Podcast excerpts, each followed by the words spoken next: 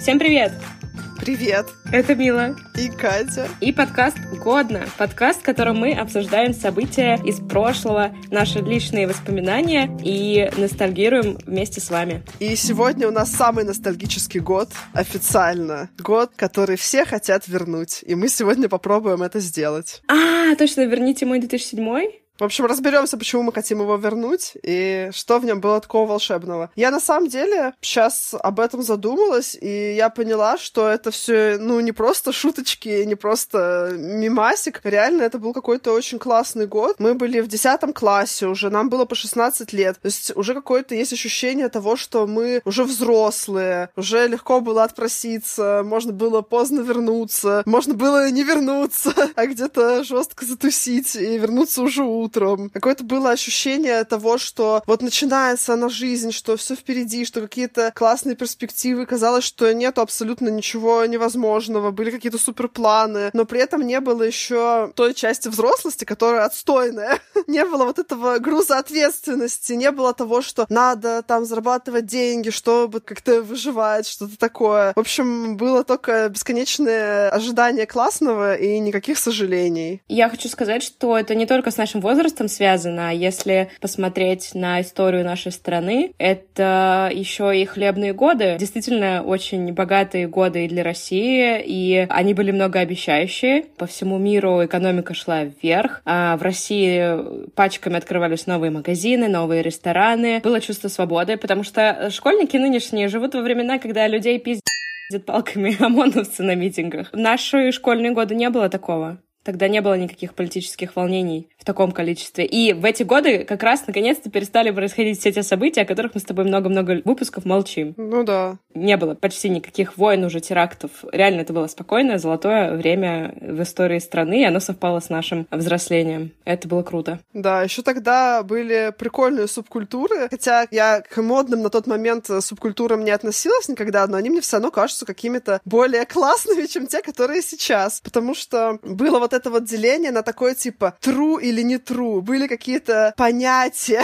еще в те времена. Было то, что вот позером быть стыдно, например. Вот у нас такое было. Мы называли это позеры. Да, мы тоже говорили позер. Это типа было очень зашкварно, как сейчас бы мы это сказали. Не было прикольно прокачивать свой личный бренд. Прикольно было просто что-то создать, и тебе как бы ощущение самого этого уже давало какую-то крутизну. А если ты выпендривался этим, то сразу ты становился не true, и тебя сразу же презирали, и вот это было очень классно. Мне кажется, то, чего сейчас не хватает, потому что сейчас какая-то обратная ситуация. Ты можешь быть говном на палке, а выставлять себя каким-то великолепным человеком, будут тебе все поклоняться. Ну, слушай, на самом деле у меня ценности сохранилась. Мне не важно, человек мудак или человек э, классный, если он трушный в этом, если он не двуличный, то это точно герой моего романа или героиня. Ну, у меня тоже. Это потому, что мы выросли в трушные времена. И даже вся эта субкультура эмо, достаточно смешная, которая тогда была модной, все равно она была какой-то классной тем, что вот это показывать свои чувства, да, там что-то не стесняться, плакать, э, быть ранимым. Это все равно гораздо прикольнее, чем то, что есть сейчас. Вот это вот все типа «купи мне iPhone, мне нужны бабки, мне нужна тачка». О, ну ничего себе, ты как бабка забубнила нас. Ну, я хотела сказать, что сейчас просто просто это не эмо делают, о своих чувствах говорят, а взрослые люди. Сейчас намного открытия и больше стали говорить о депрессии, о проблемах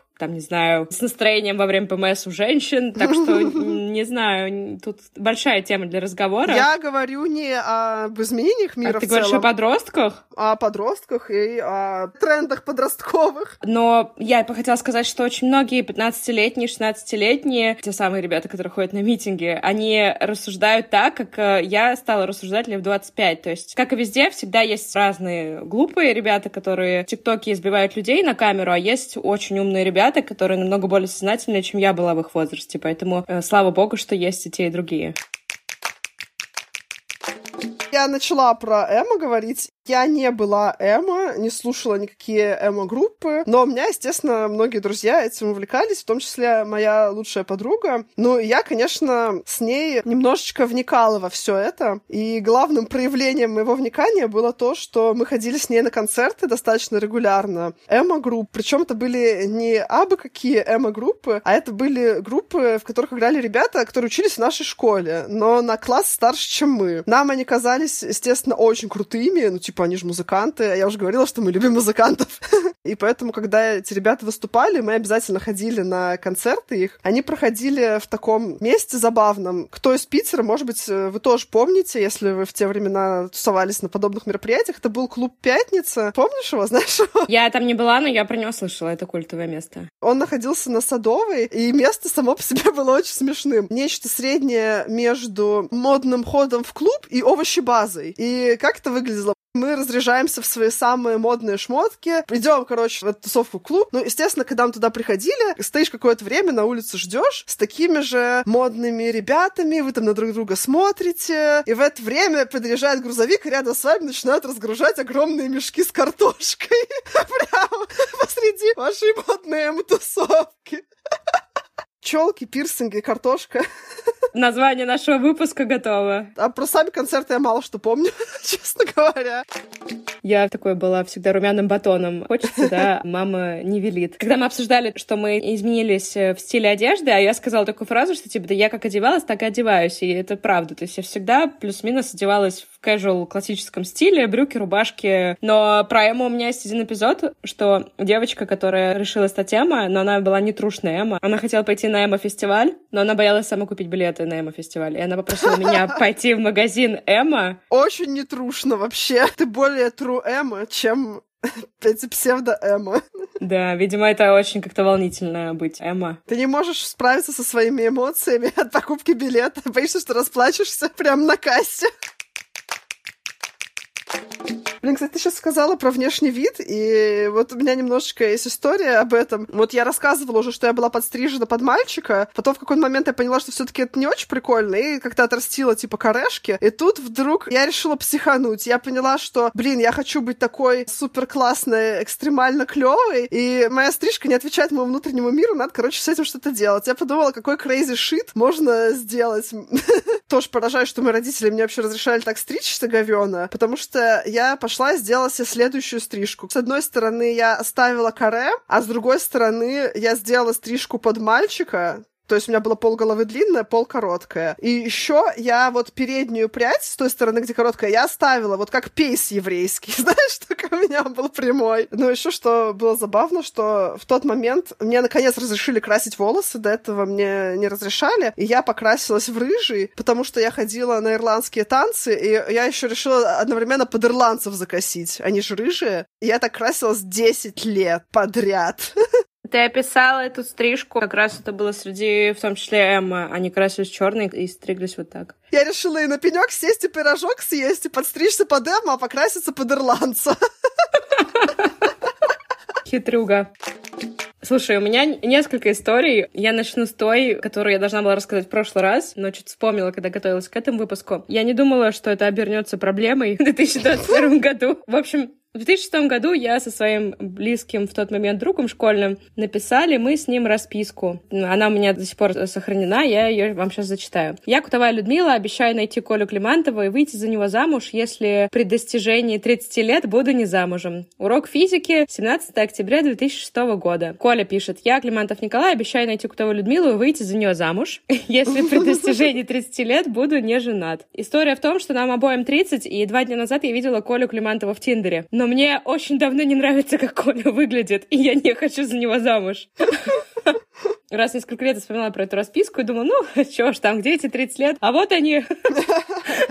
А, дошутились. Мораль такая, ребят, если вам сейчас 16 лет, не давайте таких необдуманных обещаний, потому что хер знает, что с вами будет в 30. История номер два. Человек-подушка. И это я не про парня, с которым я написала расписку. Нет, на самом деле театр МХТ из Москвы приехал в Петербург, и мама мне говорит, выбери два спектакля, на которые мы пойдем. Я выбираю спектакль «Амадей» с Сергеем Безруковым, дисклеймер, Сергей Безруков безумно хорош в театре. И второй, просто смотрю на афишу и говорю, мам, давай «Человек-подушка», такое милое название. Она говорит, ну окей, давай.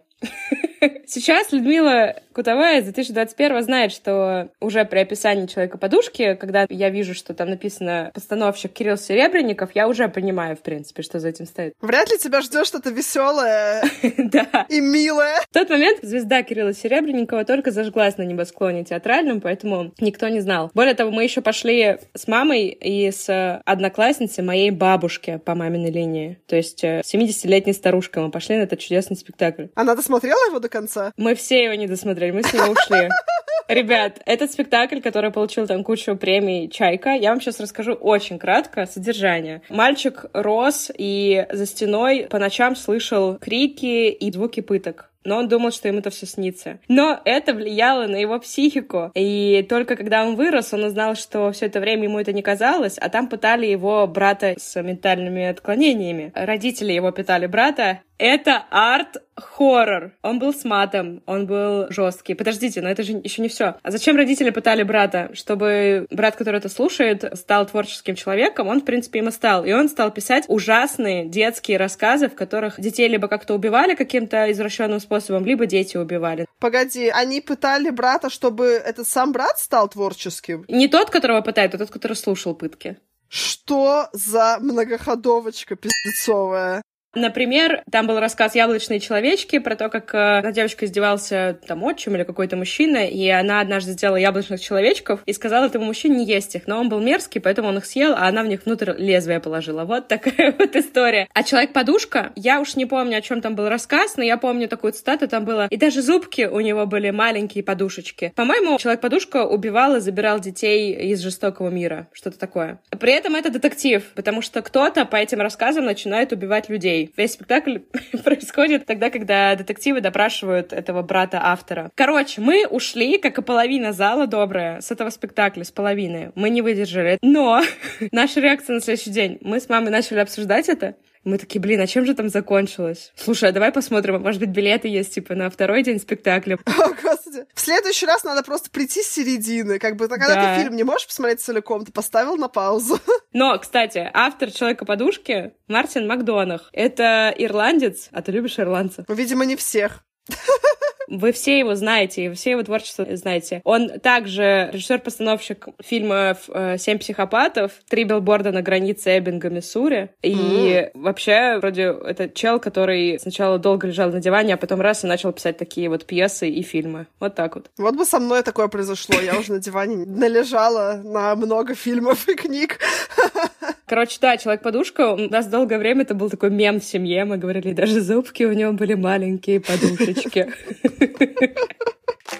Продолжая историю об не очень удачных концертах в этом году, я слушала по утрам в школе Европа Плюс. Там была классная компания ребят. Кстати, эта передача до сих пор идет по утрам. Почему я говорила тебе, что страна была свободная? Не было никаких вот этих 18 плюс, ла-ла. Поэтому я, сидя на уроке, дозвонилась до бригады У в секс-игру. Сидя на уроке? Да, я сидела, ну, под партой набирала. А ты мне еще говорила, что я слишком дерзкая, что на уроке жру. Это просто детский лепет. А она в секс-игры звонит на уроках. Погоди, но я не разговаривала на уроке, я вышла в туалет. Короче, я не знала, в какую игру я дозвонилась, дозвонилась в секс-игру. История уровня, но я не дрочил на уроке, я вышла в туалет.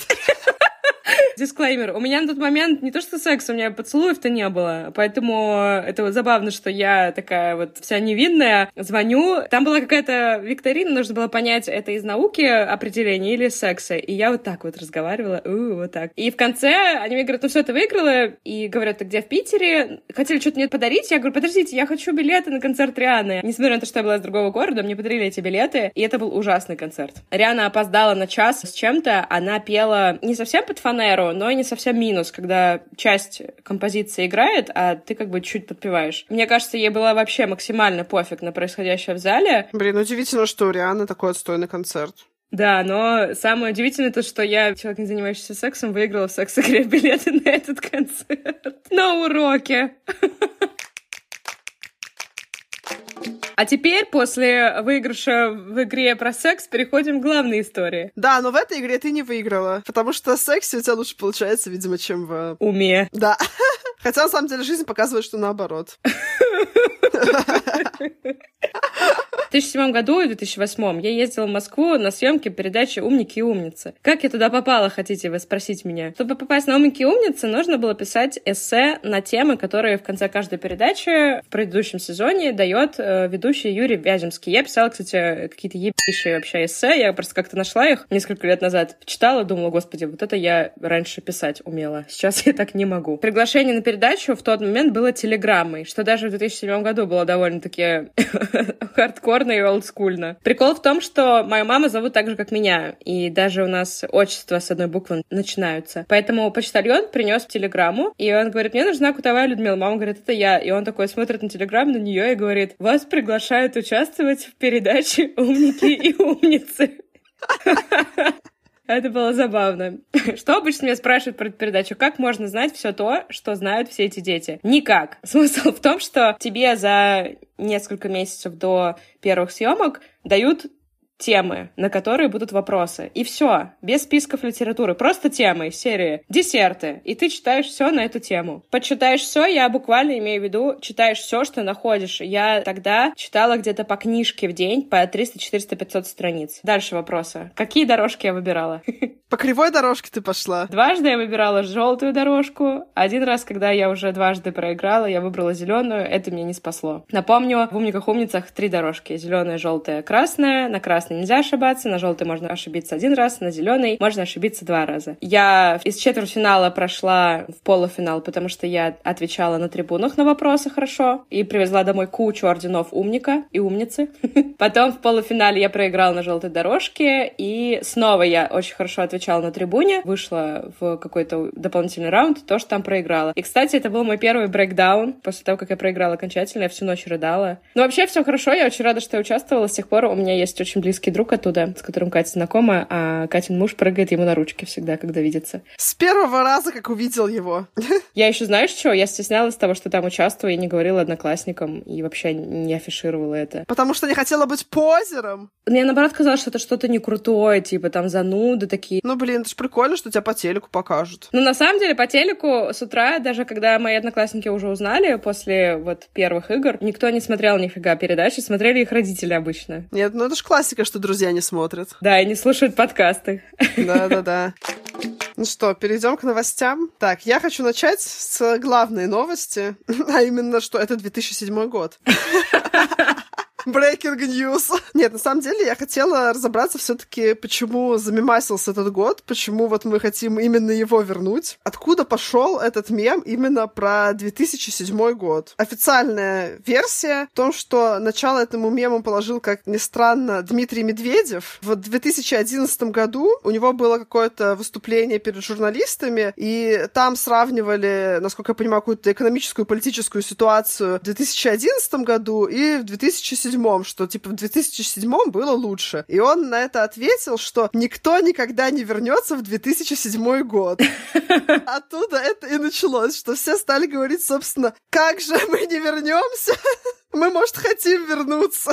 Ну и, конечно, максимально актуальна эта фраза была в 2017 году, потому что прошло 10 лет с 2007 года, все вспоминали вот эту вот эмо-субкультуру, о которой мы уже упомянули, вспоминали вот эти все старые телефоны, которые тогда были, когда еще не было всяких смартфонов, вспоминали, как мы сидели в Аське, какие-то там были неформалы. А, ну еще, конечно, очень сильно ассоциируется, мне кажется, у многих э, с этим годом. Песня группы Стигмата «Сентябрь».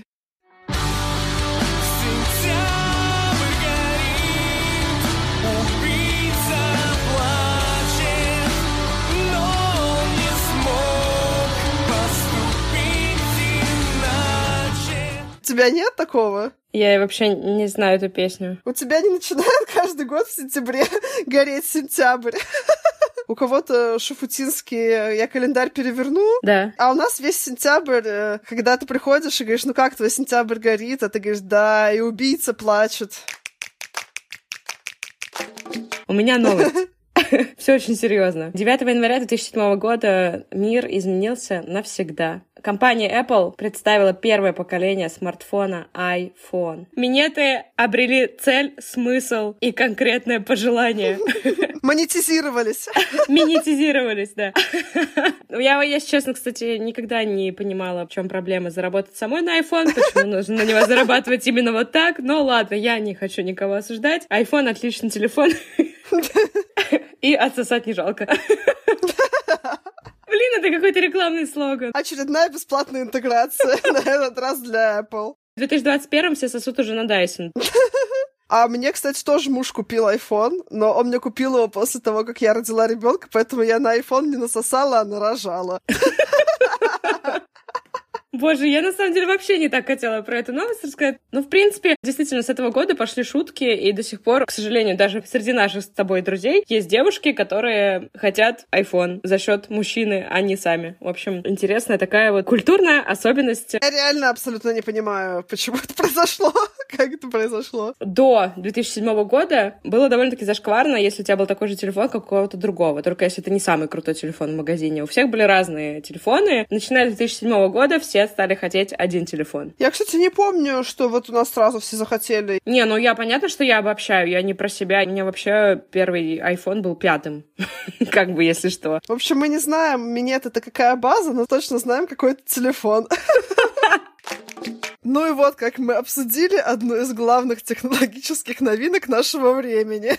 А если вы хотите послушать о технологиях и мире digital в пересказе эксперта с интересными историями и ссылочками, я и Катя, мы обе искренне рекомендуем вам подкаст «Гуров Digital». Этот подкаст я слушаю уже второй год. Его делает наш друг, коллега-подкастер Павел Гуров, маркетолог и digital-блогер. Каждый выпуск он освещает какую-то интересную тему. Например, у него есть э, серия выпусков о развитии digital в разных странах, а в одном из последних выпусков он рассказывает о первом первом и последнем IT-стартапе в Советском Союзе. Ну, и еще, например, есть мой любимый выпуск про писателей-фантастов, предсказавших события наших дней в своих книгах. Важно заметить, что это не узкоспециализированный подкаст для маркетологов или диджитальщиков. Я искренне считаю, что он о каждом из нас и нашей жизни, потому что значительную ее часть мы проводим в digital-мире. А для меня лично Гуров Digital создал просто огромную проблему, потому что после прослушивания как раз того выпуска про писателей-фантастов мне ужасно захотелось прочитать все эти книжки, книжки, и придется теперь в своем плотном графике чтения обязательно найти окошечко для них всех. Ссылка на подкаст Гуров Digital в описании этого выпуска произошло событие, которое для меня очень важно, хотя на первый взгляд так и не скажешь. Произошел пожар на всемирно известном клипере Катти Сарк. По сути, это вот последнее крупное парусное судно, которое сохранилось до наших дней. В 2007 году оно загорелось и очень сильно было повреждено. Очень позитивная новость. У нас же ностальгический добрый подкаст. Да, про пожары. Да про пожары на всемирных э, наследиях. Почему для меня лично это очень важное событие? Потому что спустя пару лет после него, в 2009 году, моя любимая группа The Darts выпустила песню, посвященную этому событию. И эта песня реально просто на самом-самом моем личном топе. Ее сгоревший такелаж не подойдет для долгих гонок, но штурман плакал, как ребенок, прочтя в газете репортаж. И вдоль прибрежных городов летит сигнал быстрее вздоха. Сгорела, кончилась эпоха великих парусных судов. В этой песне этот корабль представляется как какой-то символ вот чего-то такого уходящего, прекрасного, романтичного, волшебного, что еще есть в нашем мире. И вот он сгорает, этот корабль, и как бы еще вот одна частичка в какой-то вот такой обычный день исчезает из нашего мира навсегда. Последний великий парусный корабль сгорает. Но у этой истории есть все-таки еще счастливый конец. Потому что спустя еще несколько лет после написания этой грустной песни в 2012 году закончилась реставрация этого судна. Его все-таки удалось спасти и восстановить. И волшебство живет дальше. Я хочу сказать, что в списке новостей этого года две новости невероятно меня забавляют из-за нейминга. С 17 по 19 января по большей части Европы прошел ураган Кирилл, Ну, там есть, наверное, какая-то система, по которой называют, но я обычно слышу женские имена. А тут э, такое русское, знакомое нам с детства имя Кирилл. Последние годы какой-то мем по поводу Олегов. Я бы еще очень хотела ураган Олег. Он проносится и просит у всех макеты. А второе название, которое меня очень сильно позабавило, это 28 мая прошел Всероссийский форум «Здоровье и табак». Название же обычно выносят темы, э, и главные как бы события. И вроде как форум про здоровье отличная фигня. Я не знаю, почему мне так смешно от этого. Ну почему здоровье и табак? Почему не наркотики и рок-н-ролл? Почему не айфоны и минеты? Блин, мне кажется, должен быть такой форум, как эффективно, быстро, безболезненно насосать на iPhone. Кажется, возможно, он и есть где-то. Не знаю там, что происходило на этом всероссийском форуме. Предполагаю, что все очень много курили и обсуждали, как это плохо для их здоровья. Вышла последняя, седьмая книга о Гарри Поттере «Гарри Поттер и дары смерти». И, ну, конечно, я не могла на сто процентов предугадать все, что нам готовила Джоан Роулинг, но я после шестой книги была все таки уверена, что Снейп нормальный чел. Трушный. Он был моим крашем, поэтому я не могла поверить, что он такой мудила. я верила в него до последнего, и он э, оправдал мои ожидания. Знаешь, единственное, что меня выбесило, но скорее в фильмах, а не в книге, потому что образы немножко разные. То, что Гарри женился на Джинни, она в фильме такая стрёмная, какая-то неинтересная абсолютно. А в книжке она веселая, озорная девчонка, супер активная, умная. И, в общем-то, книжная Джинни и Гарри, я одобряю ваш союз. Киношная Джинни, you suck. Свайпай тебя налево. Она ему шнурки завязывала в шестом фильме. Я как раз хотела сказать, что в книжках она такая очень сильная личность, которая как раз тем Гарри понравилась в итоге, что типа сначала она была мямлей, а потом она решила быть просто классной самой по себе, и тем самым ему и понравилось. Да, в фильмах она шнурки ему завязывает. Ну, как бы она, может, хотела iPhone? Она хотела iPhone, но когда опустилась на колени, вспомнила, что в мире магов технологии не работают, и поэтому просто слилась на завязывание шнурков. Я считаю, мы дали сейчас э, очень хорошее объяснение. Наконец-то у меня даже вот гештальт закрыт по этому поводу. Пазл сложился наконец-то. Еще одна новость про смешные названия. Что-то у меня подборка. 14 февраля Гурбангулы Берду Мухамедов вступил в должность президента Туркменистана. Меня шокирует то, что ты смогла прочитать это имя с первого раза. Ты спросишь меня, зачем я называю новость, потому что это тиран. Но я просто хочу, чтобы мир знал, что Илья Варламов не единственный человек, который с первого раза произносит это имя. Я тоже смогла. А я продолжаю новости про забавные названия. В мае 2007 года на полуострове Ямал обнаружен мамонтенок Люба. Этот э, мамонтенок лучше всего сохранился и побил рекорды всех ранее обнаруженных ископаемых, поэтому палеонтологи всего мира возрадовались в этот момент. И у них был большой палеонтологический интерес. Хочу сказать, что я никогда не пользовалась этим сайтом, но я про него много слышала. В 2007 году появился Луркоморье. Я зашла к ним на сайт, у них новый адрес, потому что их в России пытались блокировать. Там какая-то у них сложная история, и против них высказывались, какие-то у них судебные были всякие проблемы. Все основатели этого сайта уже давно живут за границей, но, в общем-то, они теперь живут по новому адресу. И что они про себя пишут? Что мы есть? Энциклопедия современной культуры, фольклора и субкультур, а также всего остального. Желаете изучить дисциплины специальной олимпиады? Узнать побольше о деятельности Михаила Саакашвили? Интересуетесь ГОПа-опасностью районов Перми или принципом работы терморектального криптоанализатора? Приходите к нам и читайте. Вот так вот. То есть туда можно по аналогии с Википедией статью на любую тему и про мемчик что-то написать, и про технологию что-нибудь написать, и репутацию кому-нибудь подпортить из-за чего у них проблемы были. А еще мне понравилось, что у них fuck you сайта об использовании мата было написано то же самое, что я бы написала про наш подкаст. Первое. Мы не стесняемся мата. Мы не стесняемся мата и шуток про члены. Второе. Мы им не гордимся. Ненужный тупой мат вполне можно убрать. Третье. Не так уж его тут и много. Как и наших шуток. Новости, за которые я перед тобой заранее извиняюсь, но я не могу не рассказать про них, потому что в этот год вышло очень много очень крутых, очень культовых и очень значимых игр. Так, первая игра, про которую я хочу рассказать, это игра Oblivion. Четвертая игра серии The Elder Scrolls. И это, на самом деле, первая RPG-шка с открытым миром, в которую я играла. Поэтому она в какой-то степени для меня перевернула мир. До этого я играла во всякие только стратежки и в Sims, и не знала этого счастья RPG.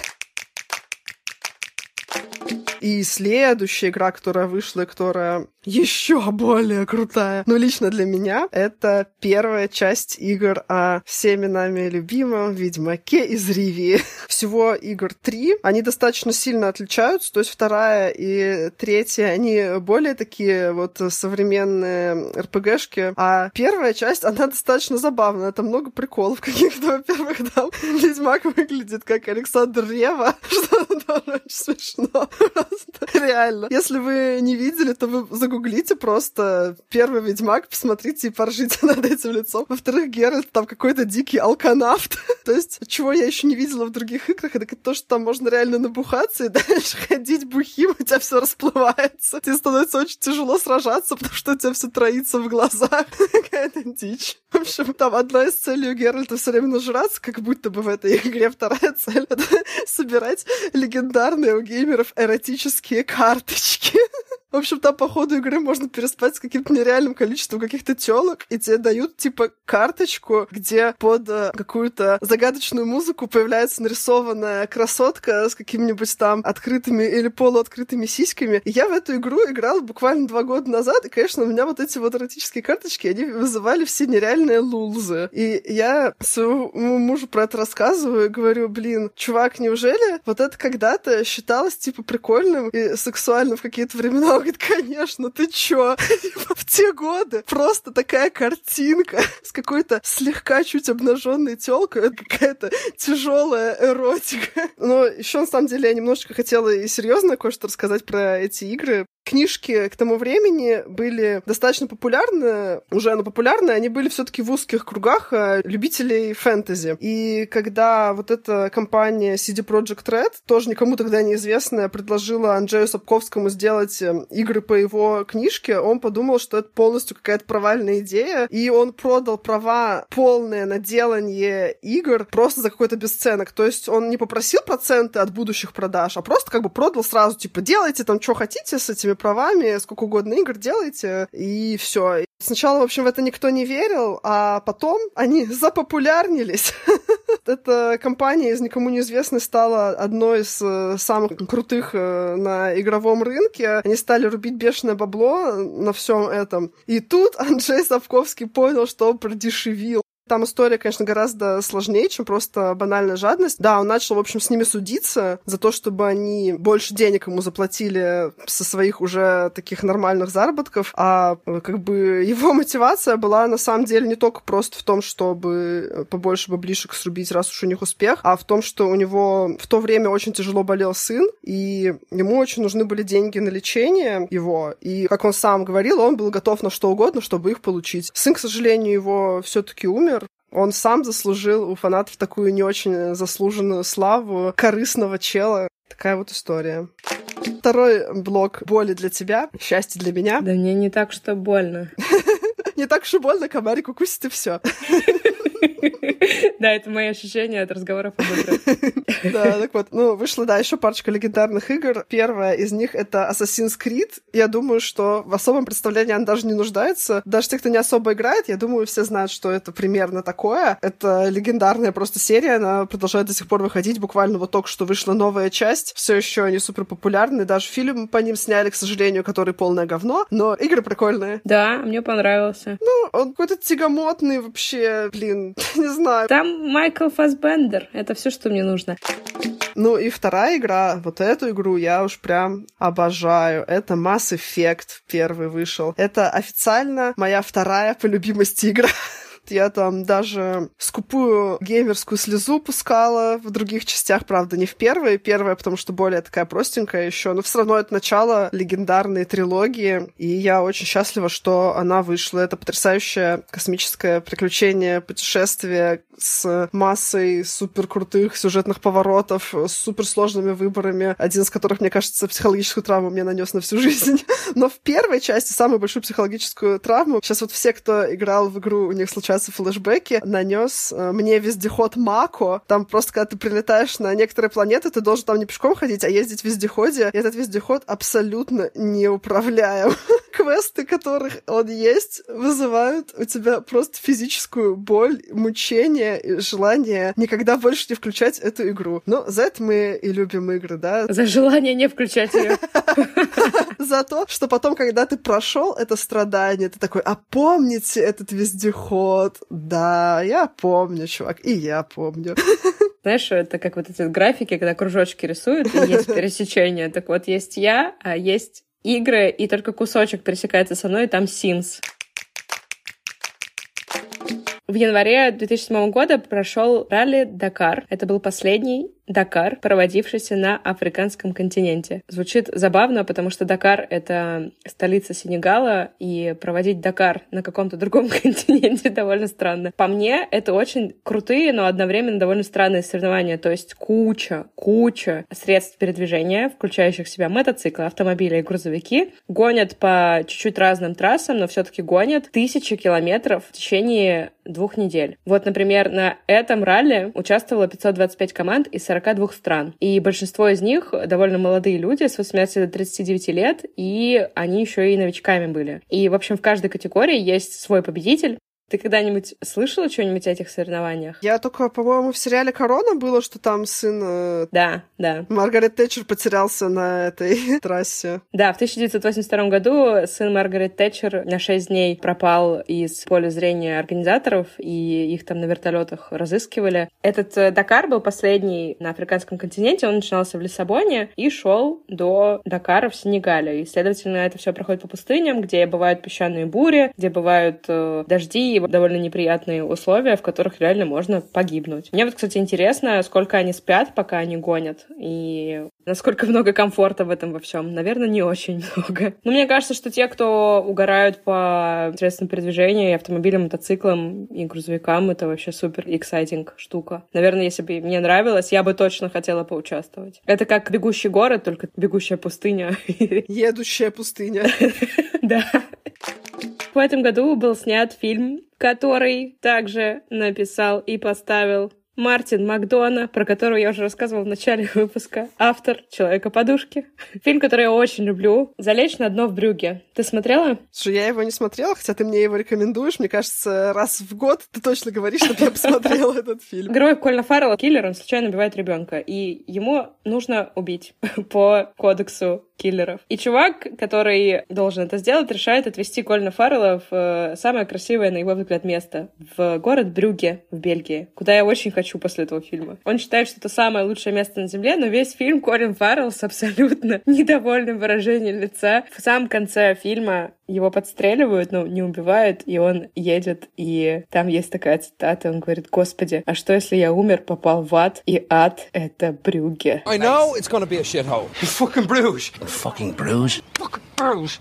Why fucking Bruges? Там есть все. Там есть наркота, там есть карлики, там есть странный юмор, какие-то абсолютно внезапные ситуации. И по моей статистике, двое из трех людей точно в восторге от этого фильма, а третий не понимает его совсем. Именно так у меня было, когда я его смотрела с двумя подругами. С одной мы просто угорали, а третья сидела весь фильм и не понимала, почему она вместе с нами. Надо проверить, к какой категории я отношусь, посмотреть.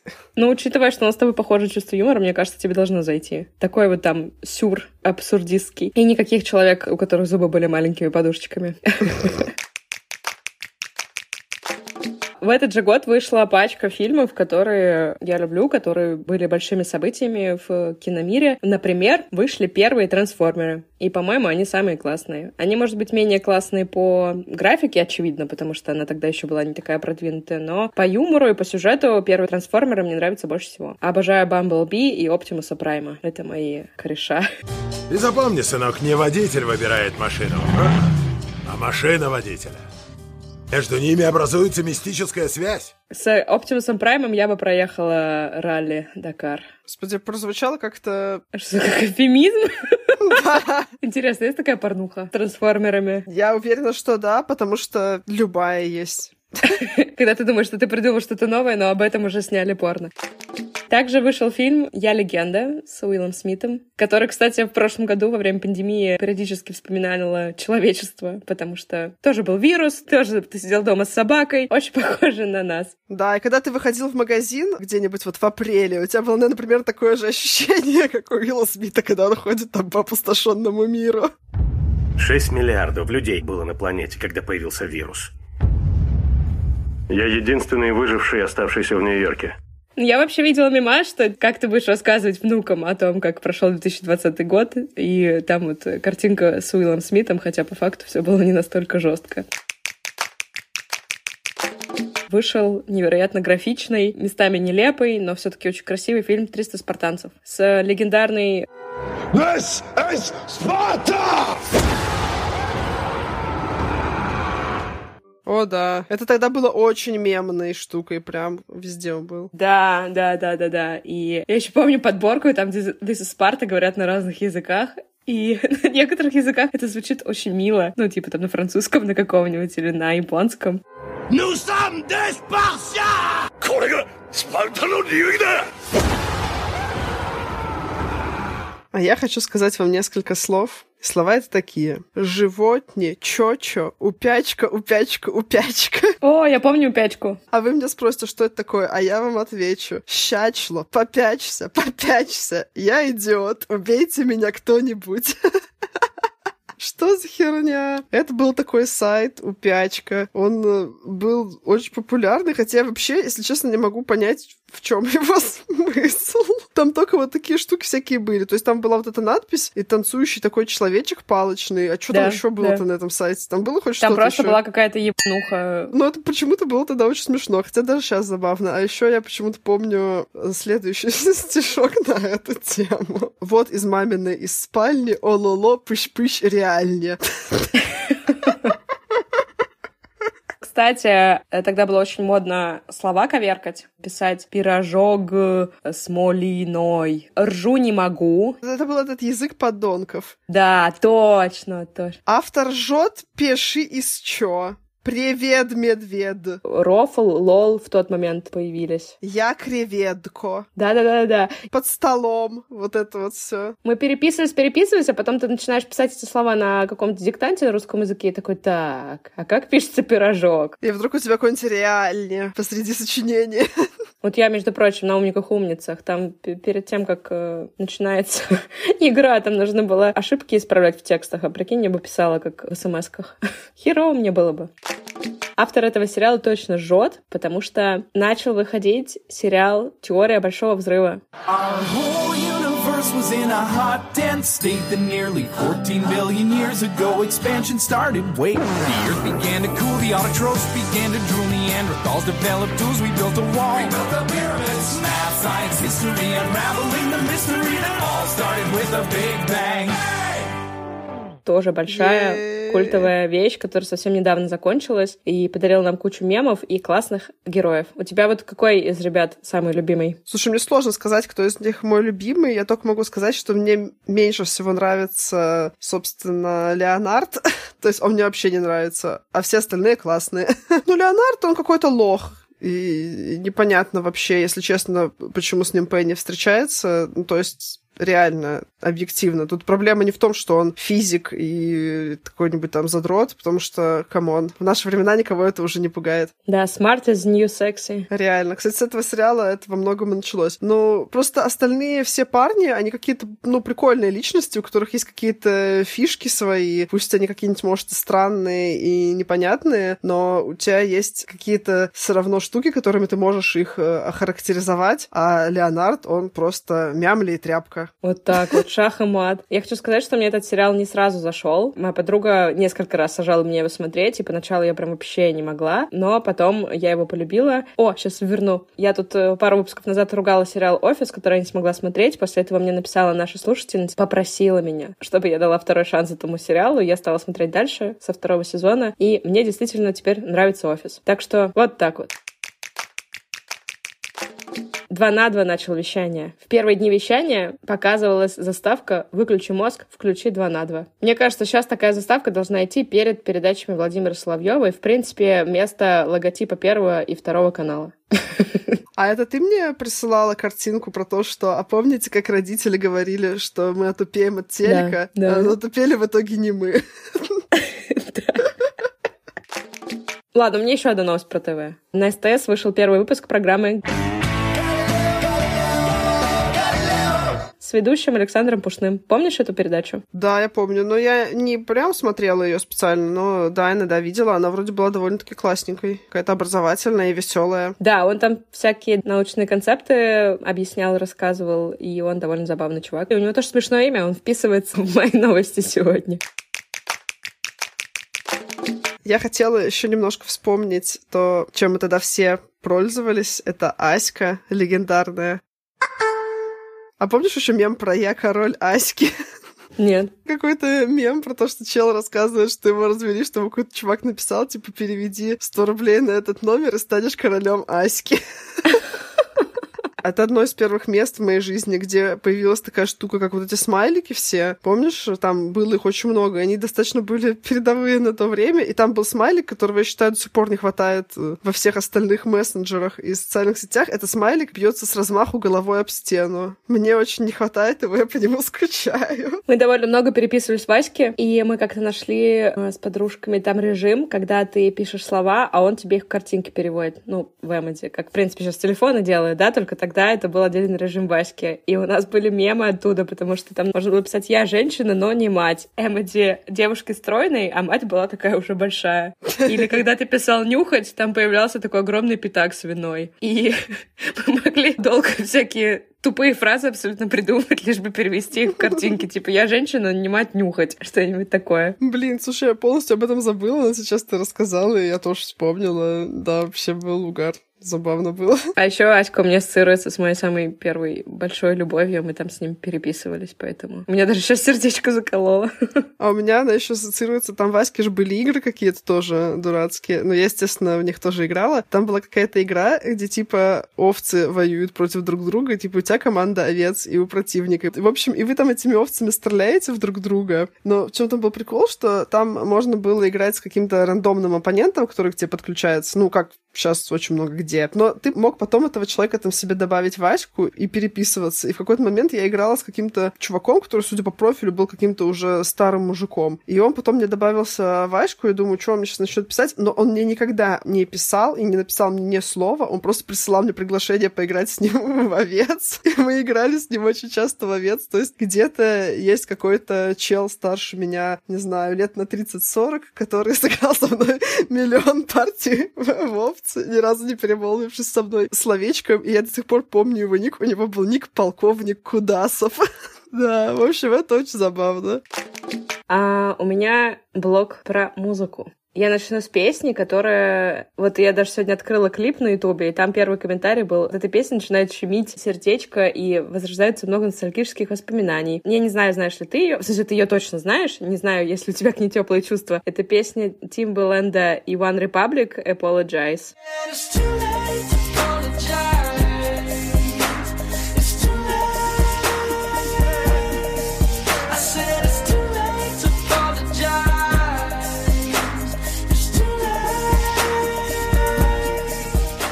Она была очень популярная и, в общем, конечно же, была звездой на всех вечеринках. И столько медляков под нее танцевали, а столько девочек плакало под нее дома. Я, например.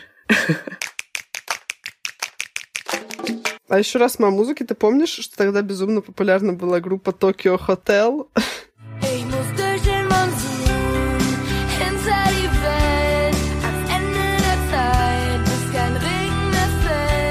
Я помню, что я долгое время думала, что ее солист — это солистка. Ну там, да, там сложно было, конечно, понять. Но вот я помню, что это как бы была такая эмо-штука, но фанаты Tokyo Hotel считались при этом не true эмо. Типа true эмо — это какие-то более всякие хардкорные группы, а Tokyo Hotel — это такое эмо для девочек, которые любят всякую ванильную херню. True эмо они презирали фанатов Tokyo Hotel. А я, в принципе, и тех, и других презирала.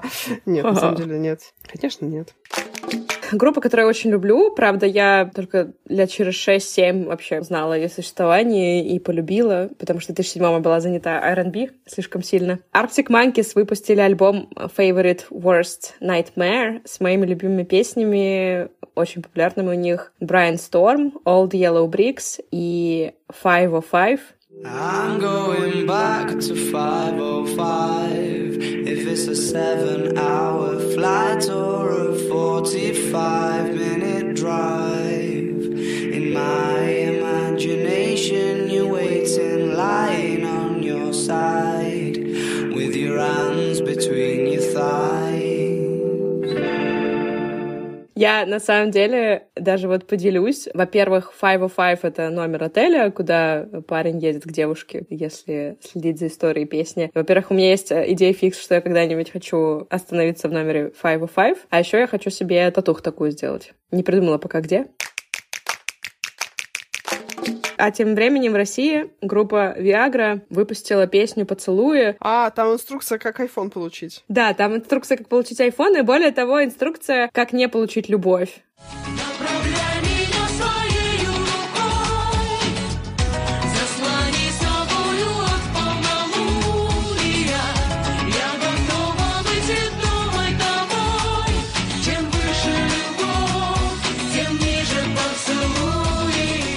Это обман. Высота поцелуев никак не коррелирует с количеством любви. Коррелирует только, сами знаете, с чем.